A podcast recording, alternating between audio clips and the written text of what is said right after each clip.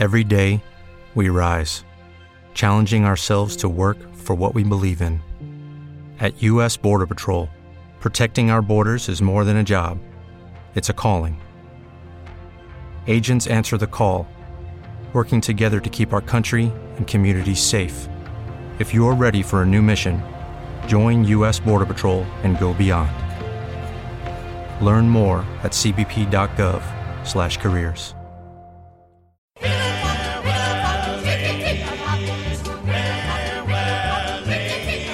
Cuéntame, un espacio en el que hablamos con gente del espectáculo.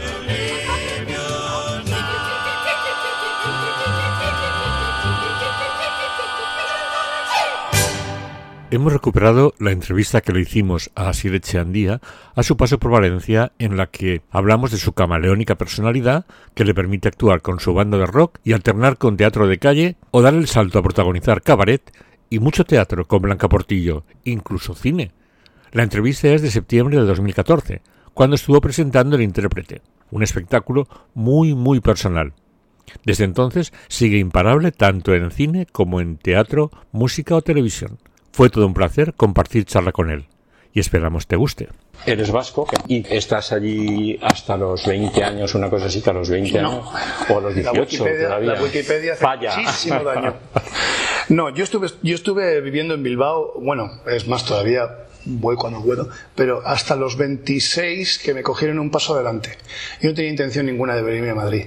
Ajá. Ninguna, porque yo estaba allí con mi banda de rock and roll, tenía una compañía de teatro que sí, tenía mi banda, eh, tenía compañía de teatro, de teatro de calle, eh, hacía mis cosas, mi performance, tenía...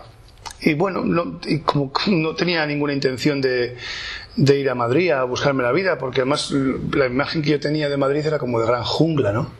Y digo, yo no voy a estar peleándome con nadie si yo tengo muy claro lo que yo, Quiero.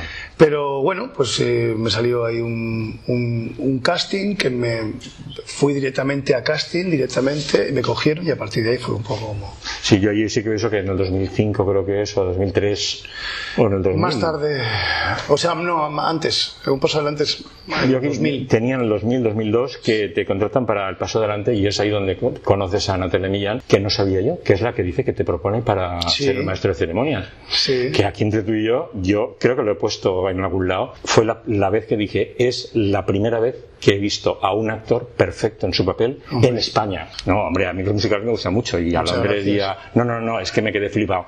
Además, me tenías acojonado en la butaca. O sea, en la butaca eso de que decía, como venga aquí tal y cual, me muero del sofoco. O sea, que creaste un personaje que, que él se salía de lo que era Joel Grey, ¿no? Entonces, eso, quería que me hablaras de eso, que siempre dicen que los, los musicales que vienen de fuera, que están como muy cerrados y que no se puede improvisar ni se puede hacer nada y que está muy marcado. Bueno, en este caso me dejaron, me permitieron bastante hacer lo que yo quería. Creo que además, eh, creo que me cogieron por cierta singularidad a la hora de entender el personaje. Y creo que le interesó también a- al equipo de San Méndez en, en esa época y tal. Me dejaron bastante, aprendí mucho con ellos y de todas formas es algo que el, el mundo del maestro de ceremonias es un rol no como personaje, que soy fan de Joel Grey a muerte, pero el rol del maestro de ceremonias, del que recibe, del que da la bienvenida, del que da lo que el público está deseando, pero que guarda un secreto, del que no te puedes fiar en el fondo, es alguien que me apasiona. Es un rol que me apasiona. O sea, como dentro de la inocencia hay algo muy oscuro, porque creo que es al final lo de todos, es un gran espejo de toda la humanidad.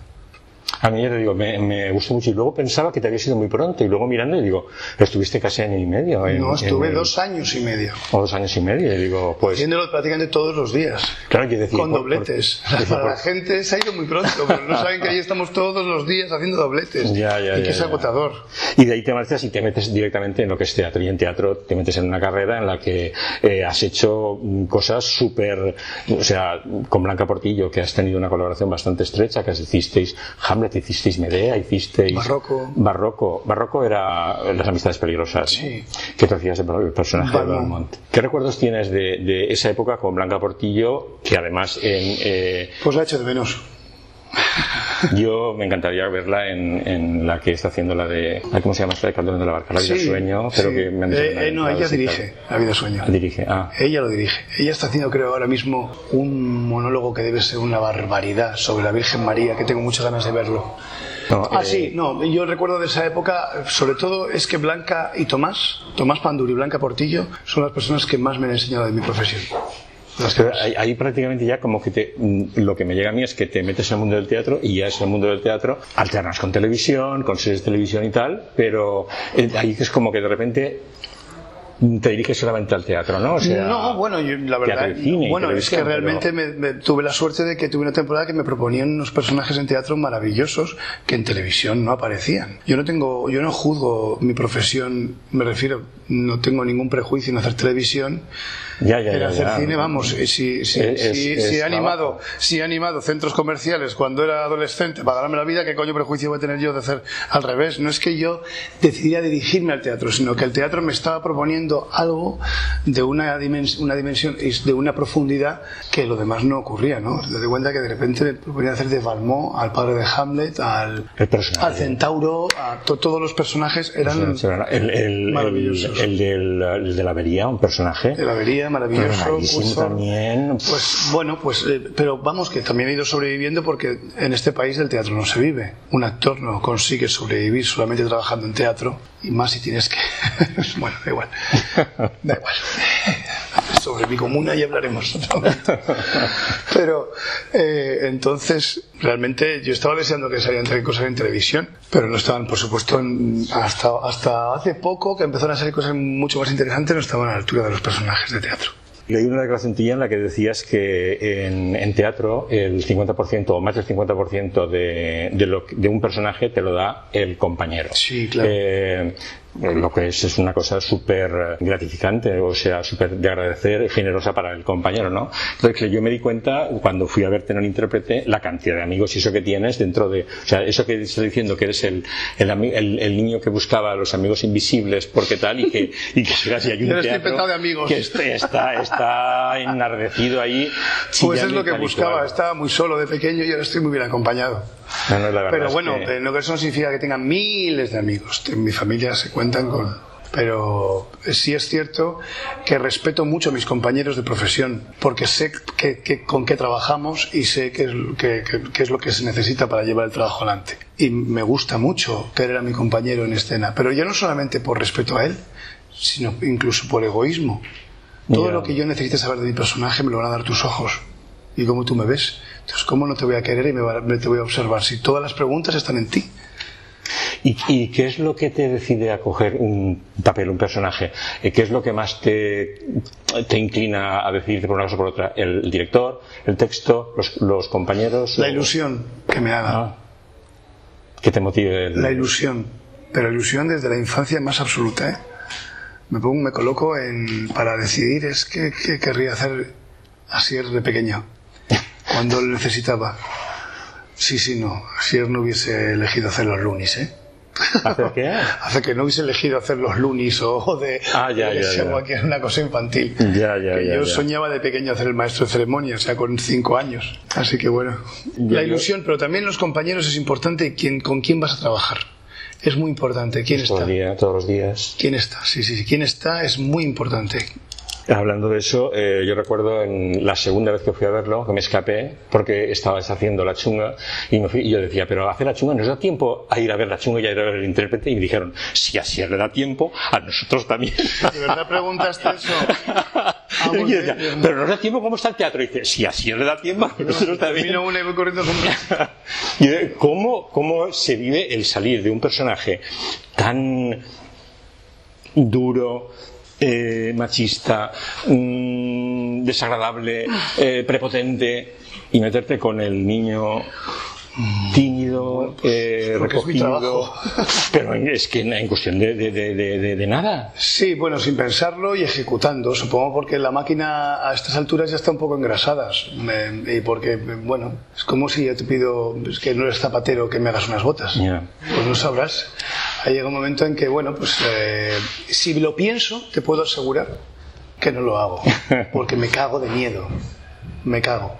Pero la verdad es que luego ejecutaba y, y- y el hecho de no pensar y tener la máquina engrasada y, y estar con los sentidos para afuera, que es como tenía que estar en ese momento, no dentro de mí, como se supone que es lo que se espera la gente que estamos haciendo los actores, no, estamos completamente por afuera, pues hace que, que- que lo hiciera. Pero vamos, agotadores. Eh, terminé reventado durante mucho tiempo. Estuve, bueno, pero luego era una mala pécora porque luego encima me iba de fiesta. Así que bueno. Hombre, tenías que darte también alguna alegría, o sea, que no iba a ser todo trabajo y trabajo y trabajo. ¿Cómo surge la idea del intérprete? desde que tengo uso de razón y, y la necesidad la tengo desde pequeño, pequeño, pero la historia es que veo que se puede hacer posible cuando conozco a Tao Gutiérrez. Es decir, ¿la, la dramaturgia es tuya o...? o- No, la dramaturgia es de, es de Álvaro Tato, que yo le cuento mi vida, le cuento mis necesidades, le explico cómo era de pequeño, qué es lo que quería contar, qué es lo que quería transmitir, qué necesidad tenía de, de transmitir a la gente algo muy concreto. Él lo entendió perfectamente y empezó a escribir algo maravilloso, que además es completamente fiel a cómo yo me sentía. realidad. Y con Tao Gutiérrez eh, empezamos a hacer la música, elegir las canciones, es un músico excepcional y sobre todo es un compañero desprendido de ego, que no juzga en absoluto y que todo, todo, toda búsqueda es buena ¿no? para encontrar algo. Y desde esa no presión y desde ese ah, disfrute balsámico de por fin estoy cantando, estoy... Y también necesitaba hacerlo por homenajear a mi madre, ¿no? Se me fue hace seis años y, y la quiero mucho y necesitaba hacerlo. ¿Te has planteado grabarlo en CD, sacar DVD o Sí. tendrías problema? Sí, estamos, bueno, a ver si conseguimos, que somos una empresa, Factoría Madre Constrictor, Ya, ya, aparte ya, de sí. músicos, somos un grupo de gente, Ana Sánchez de la Morena, José Luis Huerta, hasta Gutiérrez y yo somos los socios, más luego están los músicos, Enrico Bárbaro, Guillermo González, pero mm, digamos que mm, nuestra intención es hacer el disco. Y pero en principio sacar un EP que se venda en los teatros de cuatro canciones, las nuestras, para allá, para allá. Lo que pasa que bueno, Eh, las canciones originales vuestras, que es la de piel de actor, maquillado, sí, piel de actor, es la que se llama, la de... Tú te me dejas querer, ¿Te me más de? Constrictor y ¿por qué a mí me cuesta tanto? Que bueno, es de las que han hecho la NUT, pero Sí, es, la- sí, sí. es el regalo que nos hicieron. Ya. Y desde que yo lo vi, por ejemplo, desde que se estrenó en Madrid hasta ahora, ha habido cambios, eh, quiero decir, han entrado canciones y han salido otras. Bueno, o- eh, alguna cosa, algún sí, ha habido pequeños cambios, pero no, el proceso es el mismo. Quizá puede ser que vuela más, que está, la obra está más cuaja, está más, está más libre, está menos encorsetada. Ya estoy en mi, realmente en mi casa, en cada teatro. No sé, esto es de otro lugar. Pero no, lo que sí es cierto que sí me permito cuando me da la gana y de repente se me ocurre en la furgoneta o en esto que hay que hacer una canción, pues con los músicos lo decidimos y a veces metemos una nueva o así, pero Vi que habías hecho las canciones o la música era vuestra de, lo del eunuco. Gutiérrez y yo. Pero, eh, y es que eso lo hicieron aquí en Sagunto, estuvo dos días, a mí me pilló fuera y me dijeron como que está cerrado, que no va a haber. no ¿Sabes tengo si- ni idea. No. Ah, no sabes nada. No, yo hice he hecho la música, producción de lo único lo que me faltaba. Es, que, es que me dijeron, está muy bien, está muy bien. y Sí, yo es un gramo de vida, es pues, muy divertido, muy divertido. Sí, sí, sí. Pues, pues decía, alternas cine, teatro, televisión y canción. Debe ser difícil compagina- compaginarlo todo, todo lo que te ofrezcan. ¿Hay algo a lo que has tenido que renunciar y que te dio mucho coraje? Que no pudieras porque tuvieras otra cosa y que te ofrecían y que hubieras dicho, De trabajo, quieres decir, porque renunciar he renunciado toda mi vida por hacer lo que hago. Pero hombre, muchas Sí. cosas que he ido luego suplantando después, pero eh, sí, hombre, ha habido un montón de cosas que me he quedado por el camino, que no he podido hacer porque igual coincidía. Pero no, no. Además, lo que, luego lo que no he hecho es porque no tenía que hacerlo. Ah, está bien. Has trabajado también mucho en televisión. Eh, yo en televisión, lo confieso, solamente he visto la serie de Velvet. Y me parece que en esa serie la salváis todos los secundarios. Hay un grupo de secundarios de lujo, con unos personajes increíbles, que, que sí, sí, es que es, que es lo que mantiene el interés, porque lo- la pareja protagonista me ha recordado un poco Anatomía de Grey, creo que es, es te quiero, no te quiero, me pillan, no me pillan, no sé qué. Pero todo lo que hay por detrás, Aitana Sánchez Gijón, eh, la que hace de amiga de la chica, el personaje tuyo, que a mí me ha recordado un poco un niño también, o sea, con su, con su, mm, mira, vamos, eh, esa, esa, eh, es estar comedido, es estar, mm, me pareció un trabajo súper, súper increíble. Muchas gracias. Va a haber segunda temporada. Claro, estamos, ¿Tú grabando- estás? estamos grabándola, sí. ¿Va a haber alguna sorpresa también, alguna canción como el Blue Velvet? Mm, No tengo ni idea, porque no sabemos ni siquiera cuál es el siguiente capítulo. Pero ya estoy rodando. Sí, sí, llevo dos días yo rodando, justo. Ayer estuve rodando. ¿Cómo lo combinas? No lo entiendo. Eh, Te digo, has terminado la participación como novio en La novia. Sí, ¿Has terminado? La novia. Eh, la película que dirigí de Paula Ortiz con Inma Cuesta, basada en Botes de Sangre de García Lorca, que también he oído que es uno de tus autores que te gusta. Sí. Y he leído también que te estás esperando otra película que se llama La Puerta Abierta, una película para el 2015. ¿Cómo sabes? Sí. Y hecho de Bueno. Julio Medem. La de Julio Medem, Mamá, que está por estrenar. Yo te decía, te decía eso, y digo, ¿tú crees que posiblemente esta película, la de la novia, te puede dar el papel que, a pesar de haber trabajado con Emilio Gutiérrez, con Emilio Martínez Lázaro, con Julio Medem, con Almodóvar, que fue un papelito que quedó en la sala de montaje, ¿tú esta película puede ser la que te dé el, el salto, el reconocimiento? No pienso en eso jamás. Me lo imaginaba, me lo esperaba. Digo, coge los papeles porque el papel le, le motiva. No, Sí, por, no por lo no, que. No, no pienso nunca, jamás, nunca, jamás pienso en eso.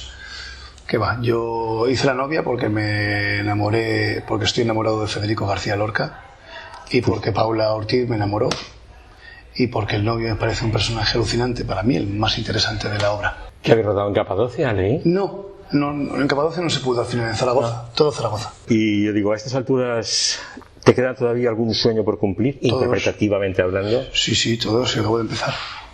¿Y tienes previsto volver a un musical o...? Es que, ¿qué es musical? A mí hay una cosa, mira, para la próxima vez... me encanta, me encanta. A mí, para la próxima vez que me entrevistes, te voy a decir fuera los adjetivos, fuera las denominaciones, fuera, o sea, fuera lo, porque lo de comedia, drama, musical. Estamos ya en- casi en el 2015, si lo que hay que hacer es aunar las artes. Eso que decía de esto. Limitarnos, limitarnos. A mí lo del musical, bueno, es que de repente hay musicales tan diferentes que me parece una injusticia que de repente Sonrisas y Lágrimas se compare con Edwin and the Hungry Inch. No tiene nada que ver. Nada. Que es un musical que hay música, la música es lo principal, bueno, se llama musical. No lo sé, yo te puedo asegurar que la música va a estar en mi vida siempre, siempre. Pero la palabra musical me aterroriza. Y te puedo asegurar que tengo un proyecto para el año que viene que mm, es música todo, pero en teatro y con el mismo concepto de intérprete, pero mucho mejor y mucho más espectacular. Pues lo que yo decía, yo creo que me estaba diciendo, es, es una musical, es un concierto, es una obra de teatro, no es un musical, no es un concierto, no es una obra de teatro, y es un musical, es un concierto. Claro. O sea que es todo, ¿no? O sea que, que, Bueno, ahí está. que muy bien, muy bien. Oye, pues me parece que no se me ha quedado nada por ahí.